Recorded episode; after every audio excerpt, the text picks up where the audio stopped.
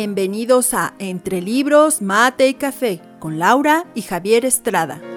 Entre Libros, Mate y Café advierte que las opiniones vertidas en este podcast son de ávidos lectores a quienes les encanta opinar de lo que leen, porque la vida entre libros tiene más vidas.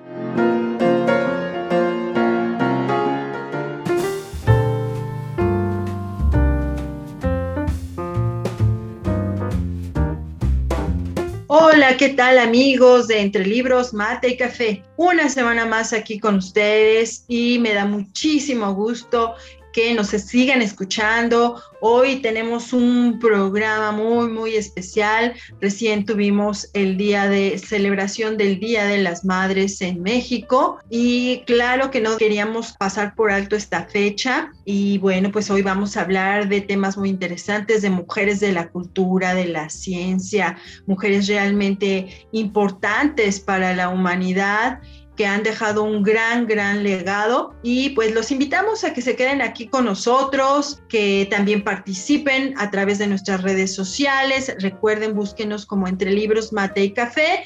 Y bueno, pues hoy desde luego que está aquí conmigo Javier. Javier, ¿cómo estás? ¿Cómo ha sido tu semana y qué te parece hablar de estos temas? Bien, bien, hola, ¿cómo estamos todos? Pues nuevamente por aquí con todo el entusiasmo de hablar, pues siempre el tema que es tan fantástico, maravilloso, ¿no? El tema de las madres siempre es, pues llega al alma, ¿no? Todos eh, tuvimos una madre y, yo creo que se rinde tributo, ¿no? A quien nos haya dado la vida, pero yo creo que este va a ser un programa interesante porque debemos de partir para empezar, que es la, la maternidad, ¿no? Yo creo que dentro de la, del simbolismo de ser madre, no solamente es el engendrar, ¿no? ¿Qué es lo que hace una madre en torno o a favor o en pro de sus hijos? Claro, pero también, eh, pues a mí me gustaría recordar que ser madre no te despersonaliza como mujer. Ser madre es parte de una integralidad que tenemos las mujeres y que no por ello dejamos de tener sueños, anhelos, metas personales. Y qué maravilla cuando encontramos mujeres que han podido combinar todos estos aspectos de la vida, de, esta integralidad de ser mujer, sí ser madres, sí ser esposas, pero también seguir siendo, no sé, escritoras, dedicarse a la ciencia, eh, incluso empresarias, en fin, y son ejemplo, la verdad, de mujeres y de seres humanos. Y que bueno, es, es maravilloso también pensar que esta misma condición igual la tiene un hombre, ¿no? Eh, un, un hombre también es un ser integral, pero claro, en este caso, pues si partimos de muchos roles, de una este, sociedad con unos sistemas o unas ideologías patriarcales, pues de repente estas cuestiones de roles de género hacen que se tengan diferentes perspectivas de la integralidad de la mujer como de la integralidad del hombre, ¿no crees Javier? Sí, es correcto. Es que, y digo, y aquí, eh, antes que continuar, pues también un, recuerdo, un abrazo y un beso a, a nuestra madre, ¿no? Yo creo que los que todavía tienen la suerte de tenerlo, apapáchenla, consiéntanla. Finalmente, a veces todas ellas tienen sus, sus razones de ser, de comportarse en razón de la vida que tienen, ¿no? Porque como bien decís, no solamente son madres, también son esposas y a veces muchas, hoy por hoy mucha gente, madre soltera, que, que sale a buscar el sustento y, y, no son épocas fáciles. Yo creo que es un mérito muy loable que lo hacen más las mujeres que los hombres. Digo, no, no eximo a algunos hombres que luchan mucho por su familia, pero creo que es más marcado de las mujeres y sobre todo las mujeres de América Latina. Hay una sensación de una formación muy homogénea en América Latina de las mujeres, ¿no? Esta protección a muerte, porque literalmente así es, a muerte por sus hijos, ¿no? A veces los padres no son tan apegados o tan afines, y, no porque cumplan roles diferentes, normalmente el padre es el proveedor, ¿no? Y poco tiempo, pero ese amor que siempre le tenemos a la madre es diferente, no es que sea mejor o peor que el padre, pero es un amor diferente. Y, como bien decís, no solamente se trata de ser madre, sino se, se tiene que dejar también claro que son personas pensantes, que pueden crear, que pueden redireccionar muchas cosas. Yo hablaré de algunas, algunas mujeres que he admirado mucho, como la, eh, Marie Curie, una, investigadora de física, una física de hecho, eh, no sé, algunas mujeres de, de, algunas novelas, etcétera, etcétera. Ya lo iremos desglosando poco a poco. Así es, Javier, y bueno, igualmente yo eh, pues muy agradecida por la mamá que tuvimos y que fue un ejemplo para mí, eh, un ejemplo de responsabilidad, de trabajo, de administración, de lucha, y que eso también a mí me formó, me marcó.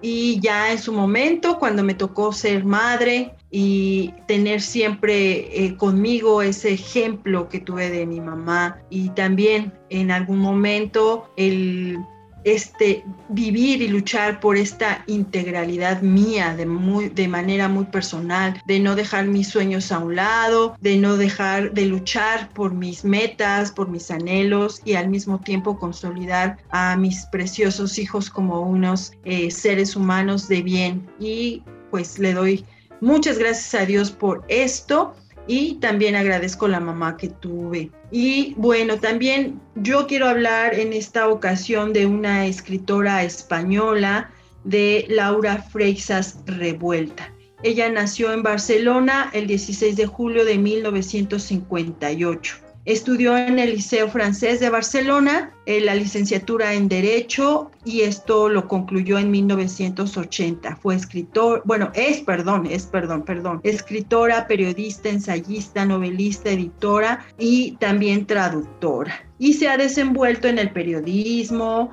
eh, en la novela, en el cuento. En 1987 fundó y dirigió y hasta 1994 la colección literaria El espejo de tinta de la editorial Grijalvo. En 1988 publicó su colección de cuentos El asesino en la muñeca. Tradujo los diarios de Virginia Woolf y André Gide, entre otros. Y también fue profesora invitada en la Universidad de Virginia, en Dartmouth, en Illinois, en Siracusa, en Irlanda, en Reino Unido, etcétera. También la lista es larga. Ella también, eh, siendo una mujer activista feminista, también eh, se declaró en contra del el proceso, que es ese movimiento eh, separatista catalán, y ha sido muy clara en esa postura. También ha sido investigadora y promotora de la literatura escrita por mujeres. Y aunque ha sido una mujer reservada en su vida personal, ella en algún momento eh, dijo esta frase, crear y criar hijos o hijas es una forma de creación tan difícil y valiosa como la intelectual o artística. Ella también tiene una hija propia y un hijo adoptado. Y justamente en esta parte de la maternidad, aquí quiero destacar que escribió una novela que se llama, bueno, una autobiografía con perspectiva de género que se llama A mí no me iba a pasar, que hablaremos más adelante de este libro. Cuéntanos, Javier, ¿de quién nos vas a platicar tú? Ah, interesante. Esta escritora es bastante, bastante buena la que acabas de comentar y este, estas nuevas narrativas, ¿no? Otras perspectivas de ver las cosas, ¿no? Pero bueno, mira, yo te voy a platicar un poquito de Gaby Vargas. Gaby Vargas es una comunicóloga, es una mujer que eh, al inicio trabajaba con, las asesorías de imagen, pero en el camino fue dándose una serie de circunstancias que la llevaron a, plasmar su, mente en, libros, ¿no? Em, me da la sensación de que es de estas eh, nuevas, bueno, no tan nuevas, pero recientes escritoras que hacen un montón de cosas, ¿no? Eh, le entran al periodismo, le entran a la radio, conferencias, etcétera, etcétera. Y en el camino fueron apareciendo libros, eh, eh, El arte de convivir y la vida cotidiana, Soy mujer, soy invencible y estoy exhausta. Me parece que son, que son libros interesantes porque ahí te narra cuál es el día a día de una mujer que no solamente está en casa y, y no desdeño las labores que, que, una mujer de casa hace todo el día, porque no es fácil cuando a uno le toca estar todo el día en casa y cuidar chicos y limpiar y hacer de comer, bueno, pues no es fácil. Entonces es cuando uno entiende el papel tan fundamental que tienen las mujeres y sobre todo las madres en, en el rol de, de, la pareja. Pero en, en, en este caso, Gaby Vargas ha sabido coadyuvar todas estas esta serie de cosas que, que, le ha dado la oportunidad de que todo eso que, que ella vive, eh, eh, lo deje plasmado y además con una convicción, con una lealtad hacia, hacia el conocimiento, hacia la autocrítica. Hay un libro que se llama Yo Decido, donde eh, se, se, narran una serie de cosas, ¿no? Hay, ah, no es tanto como romper las reglas sociales establecidas, sino sí alzar la voz de que las mujeres tienen voz y voto y, tan voz y voto tienen que son capaces de, darle una enseñanza complementaria a los hijos en el, en el, sentido de desde el punto de vista femenino, porque no olvidemos que, que finalmente la escuela te provee de conocimientos, pero no te provee de la, de la educación básica que se da en casa y que afortunadamente las mujeres llevan el peso mayor, eso hay que reconocerlo. Así es, fíjate que algo que, que, a mí yo admiro mucho de Gaby Vargas es también eh, su cómo se mantiene en la actualidad. Ella está muy presente en las redes, está muy presente en los medios digitales y eso me parece excelente, que ella es una mujer que eh, utiliza todas las herramientas que tenemos ahora para eh, seguir eh, teniendo presencia, pero además ayudando. O sea, es eh, escucharla, la podemos escuchar en muchos eh, espacios y es muy útil todo lo que ella nos dice. Es muy, muy admirable esto de Gaby Vargas, Javier.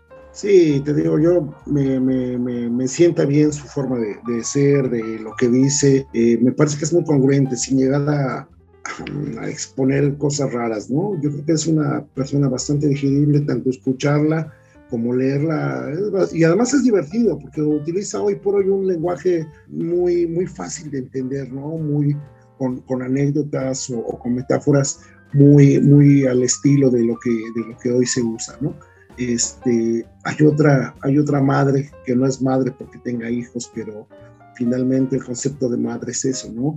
Es aquella que, más allá de, tener un hijo propio o en el caso de, los hijos adoptivos, no significa que no puedan ser madre. Me, da y estoy convencido que una madre es aquella que eh, eh, un hijo se convierte en el, en el, centro de su vida porque es una responsabilidad muy grande y muy importante, ¿no? Y aquí caería alguien que, que sin ser madre era madre de un montón de gente, ¿no? Y estamos hablando de Agnes Gonoxia Boyaxiu, mejor conocida como la Madre Teresa de Calcuta. Yo creo que esta mujer, esta misionera, eh, merece todos mis respetos y reconocimiento, esa labor altruista, esa forma de, darse todo, ¿no? Eh, hay una frase muy famosa de ella que dice, hay que dar hasta que duela.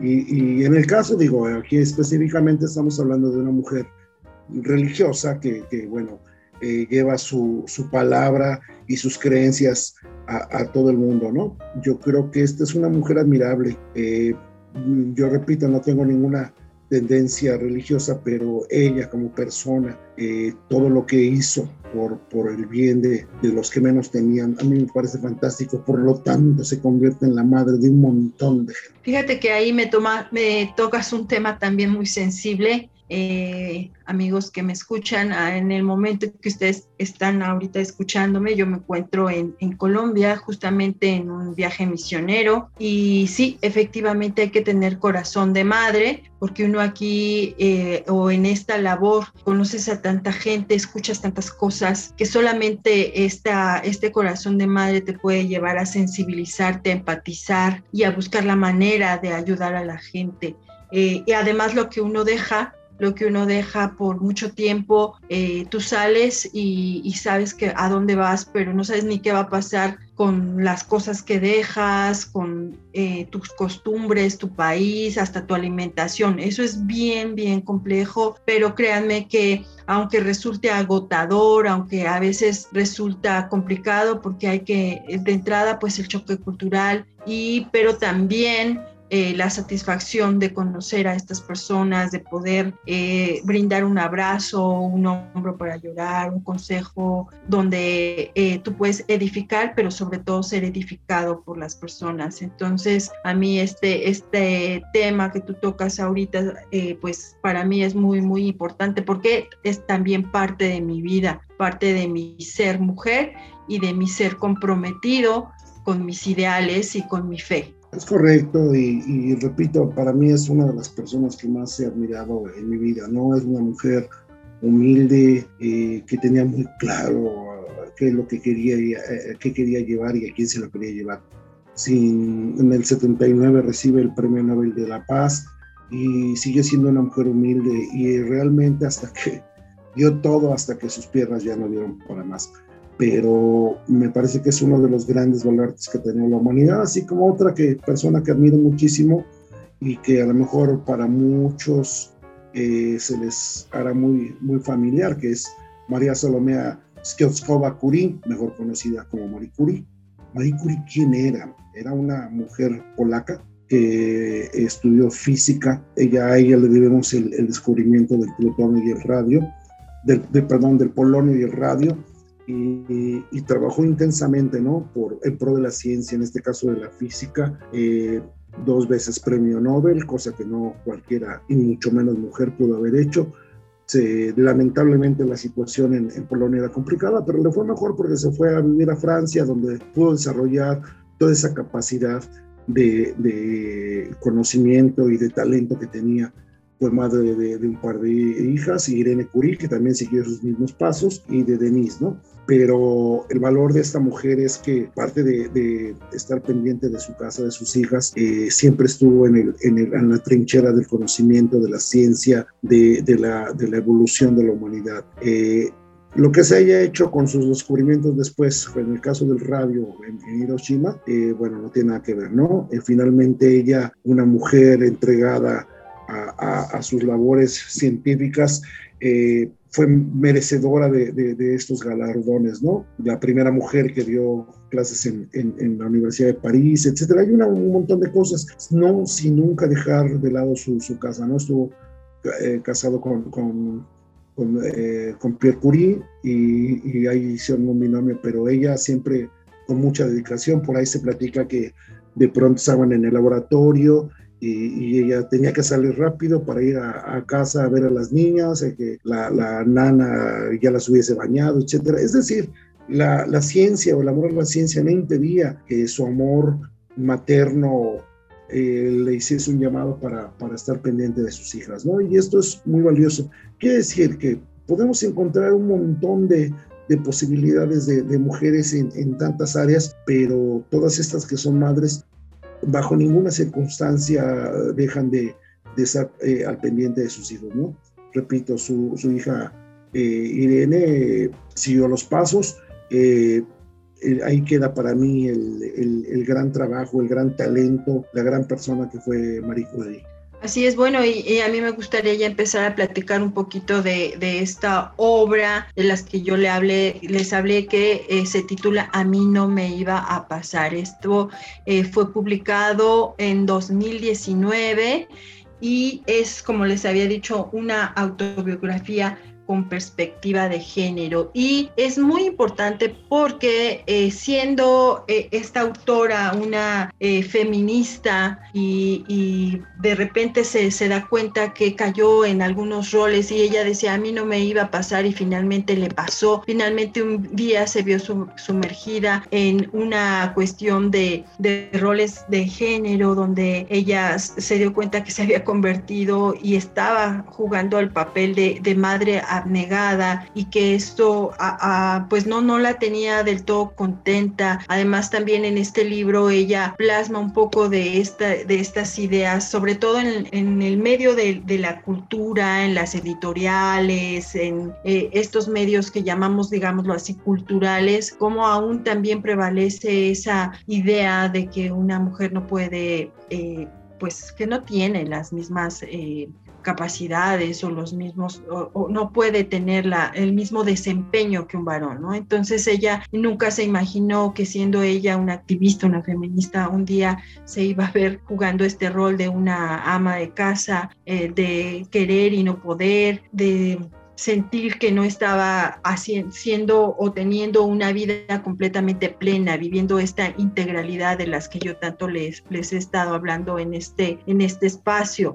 Y esta ah, biografía es de una sinceridad impresionante. Ella escribe frases aquí y vamos a leer cosas muy, pues muy reales, la verdad, acerca del rol de género, de, una, de vivir en unas sociedades donde a la mujer se le confiere eh, la maternidad como medida de todas las cosas, ¿no? Una mujer que si no es madre no está completa, que si no es madre puede que esté eh, frustrada o no sé, cosas por el estilo. Es la verdad, yo sí les recomiendo muchísimo que lean, que lean este libro y porque hay que ser también realistas y, y a veces se ha romantizado muchísimo la imagen de la madre, pero eh, se olvida que la madre sigue siendo la mujer, Sí, sí, sigue siendo la, máxima expresión familiar, aún que en muchos de nuestros países se tiende a pensar que, que somos que el hombre, que es un patriarcado, yo creo que al final de cuentas la última palabra la tienen las mujeres, ¿no? Ellas son las que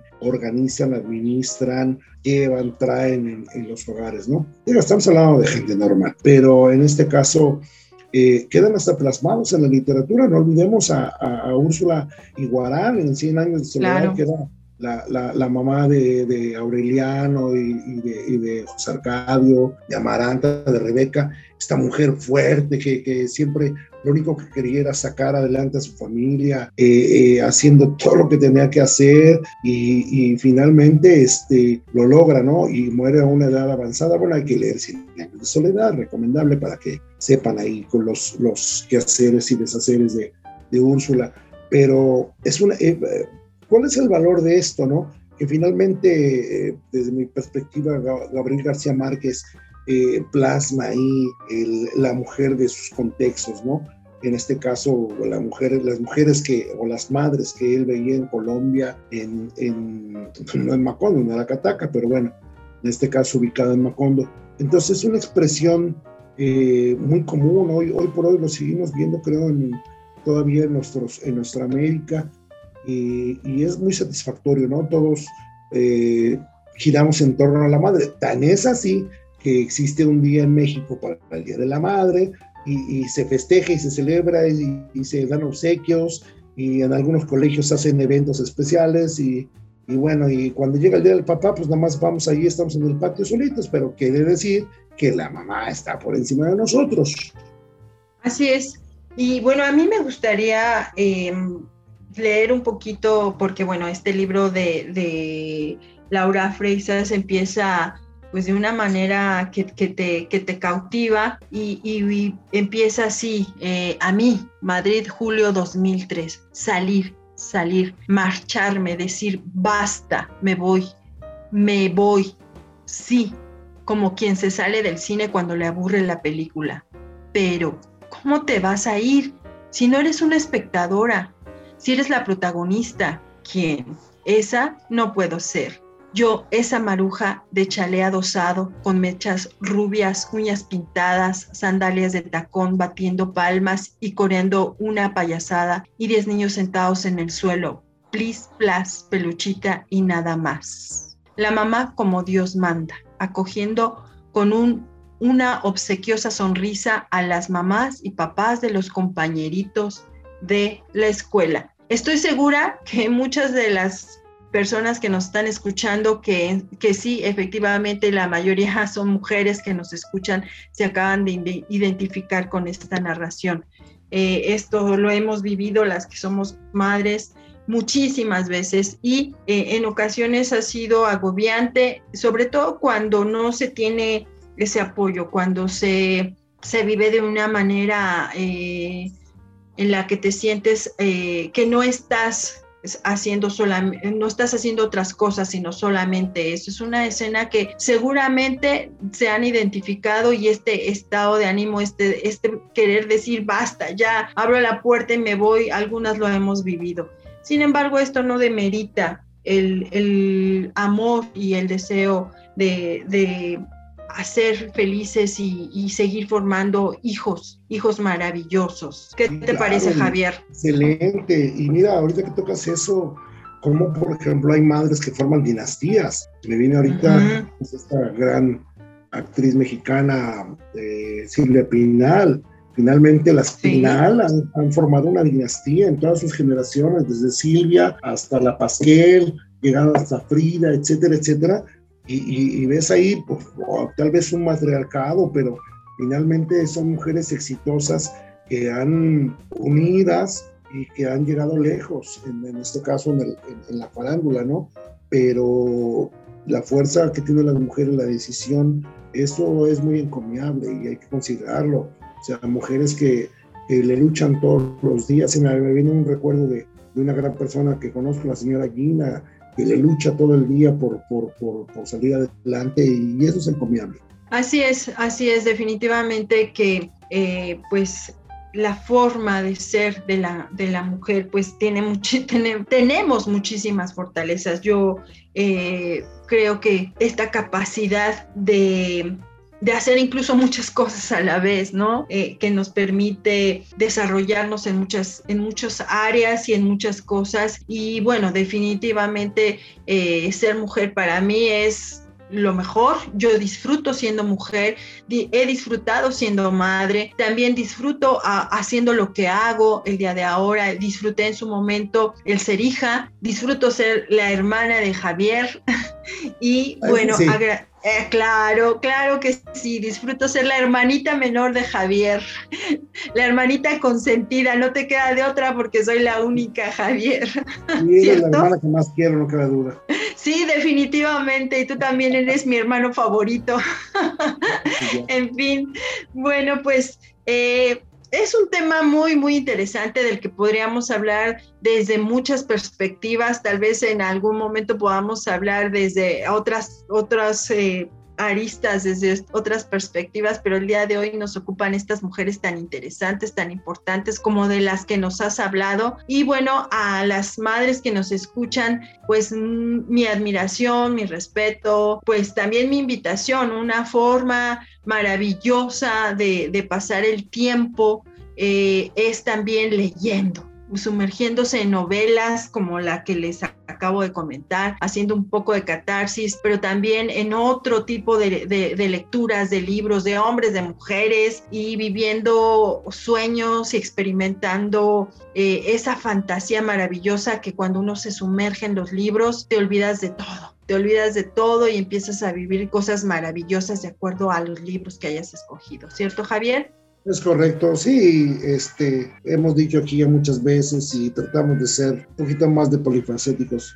Los libros, maravilloso, fantástico, pero también hay, en el mundo hay muchas más cosas y vale la pena eh, que, que, veamos estas otras mujeres. Y tal es así que se han escrito tantas cosas de ellas que finalmente siguen estando en las letras.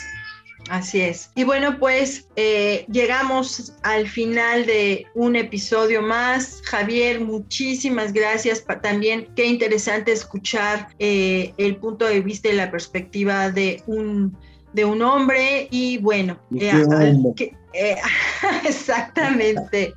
Bueno, Javier, pues nos despedimos por el día de hoy y eh, no sé si tengas alguna última frase para nuestras amigas que nos escuchan. Este, todas las que son madres, eh, pues un abrazo de verdad, un reconocimiento a, la maternidad, porque ya desde andar cargando al bebé ahí en, con todo lo que implica los detallitos del embarazo, ya son dignos de, un reconocimiento, ¿no? Y, y, las que hacen una labor tan titánica por, por, sus hogares, por la crianza, por los buenos hábitos, la educación de los hijos, pues doblemente, ¿no?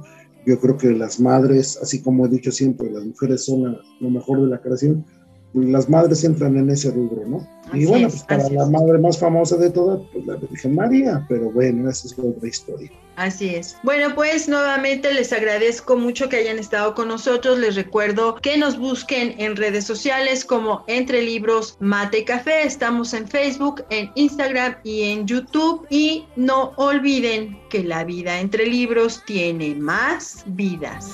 Mamá.